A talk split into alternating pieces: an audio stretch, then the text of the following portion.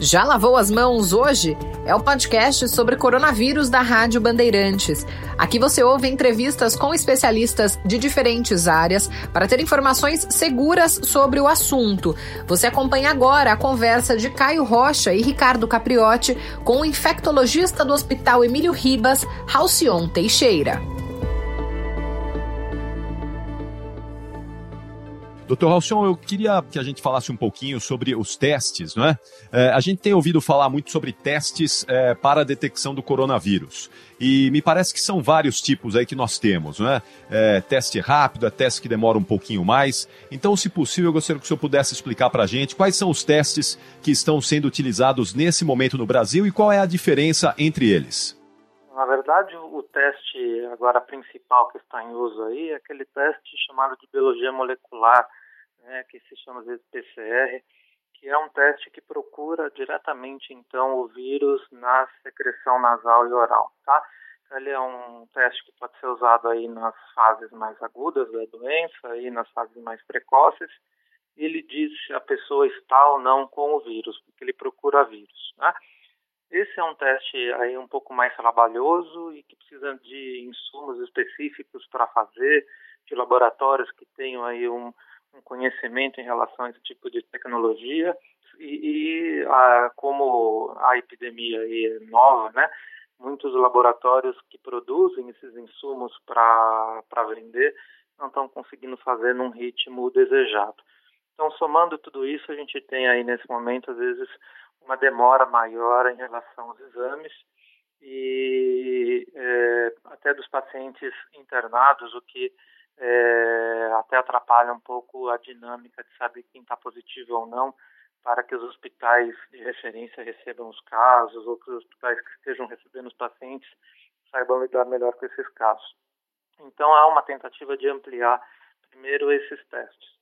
Por outro lado, estamos tentando aí criar alguns testes aí chamados testes rápidos ou alguns outros testes sorológicos que estão em desenvolvimento, são testes aí que é, poderiam dizer se a pessoa teve ou não o coronavírus, mas eles são usados um pouco mais tardiamente, né? Eles são usados depois do oitavo ou até décimo dia e ainda não foram colocados em prática, né? Então, nós vamos precisar de um tempo para entender um pouco é, qual é a, a real, real é, sensibilidade, ou seja, como eles realmente funcionam e, e onde que nós vamos direcionar esse tipo de teste. Por exemplo, vamos direcionar para profissional da área da saúde, para alguns pacientes que tiveram sintomas e a gente precisa saber se aquilo realmente foi ou não a infecção por coronavírus.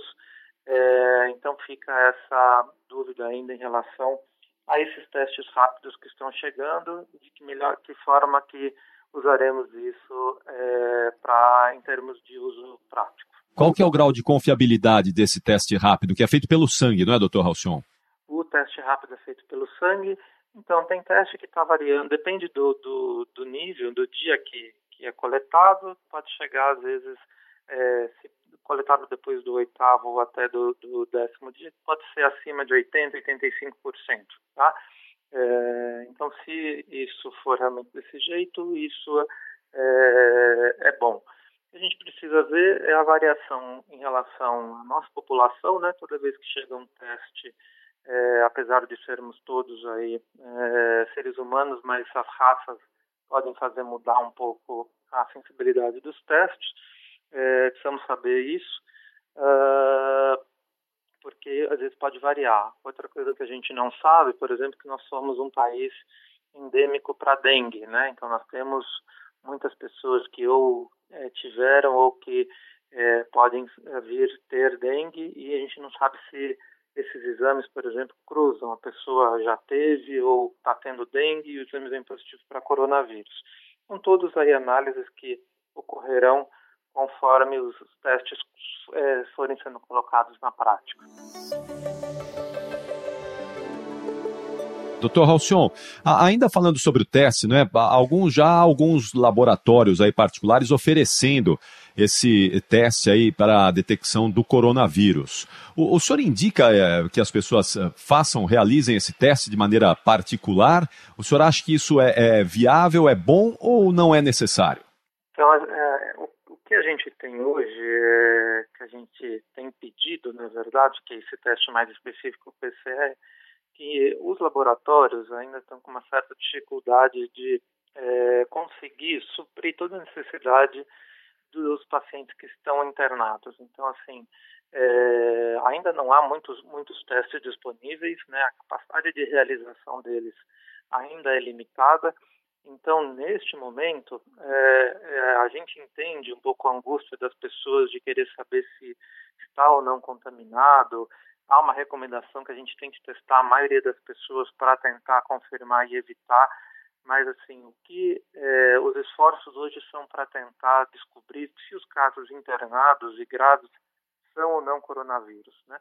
Então aquelas pessoas que estão estáveis em casa e que estão com tosse, mas que estão de uma maneira é, estável, que a gente chama que dá para ficar em casa, a gente está recomendando os 14 dias em casa. Assim que a, a gente tiver uma maior quantidade de testes ou, por outro lado, que esses testes rápidos se mostrem aí benéficos e cheguem numa quantidade maior, é, aí a gente vai voltar a pensar é, numa estratégia de realização mais maciça de testes, até para saber quanto que da nossa população já realmente foi infectada ou não, porque a gente tem a gente está olhando uma parte disso, né? Um, a, a parte dos graves hoje. A gente está tentando entender quem dos graves é ou não coronavírus, como é que está sendo a disseminação, mas em breve, quando nós tivermos mais testes, tanto desse mais específico que é o PCR, quanto os testes rápidos e aí com resultados bons, a gente vai passar a recomendar que se teste todo mundo.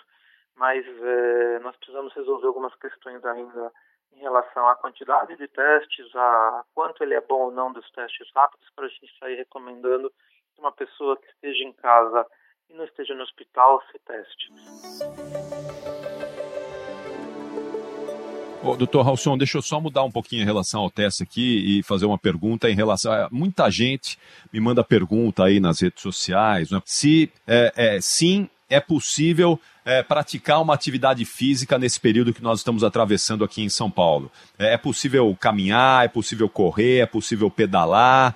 O Ministério da Saúde diz que sim, mas tem muita gente intimidada com essa, com essa questão de ir para a rua, é, sabendo que a recomendação das autoridades é para ficar em casa. O que é que o senhor pode falar para essas pessoas?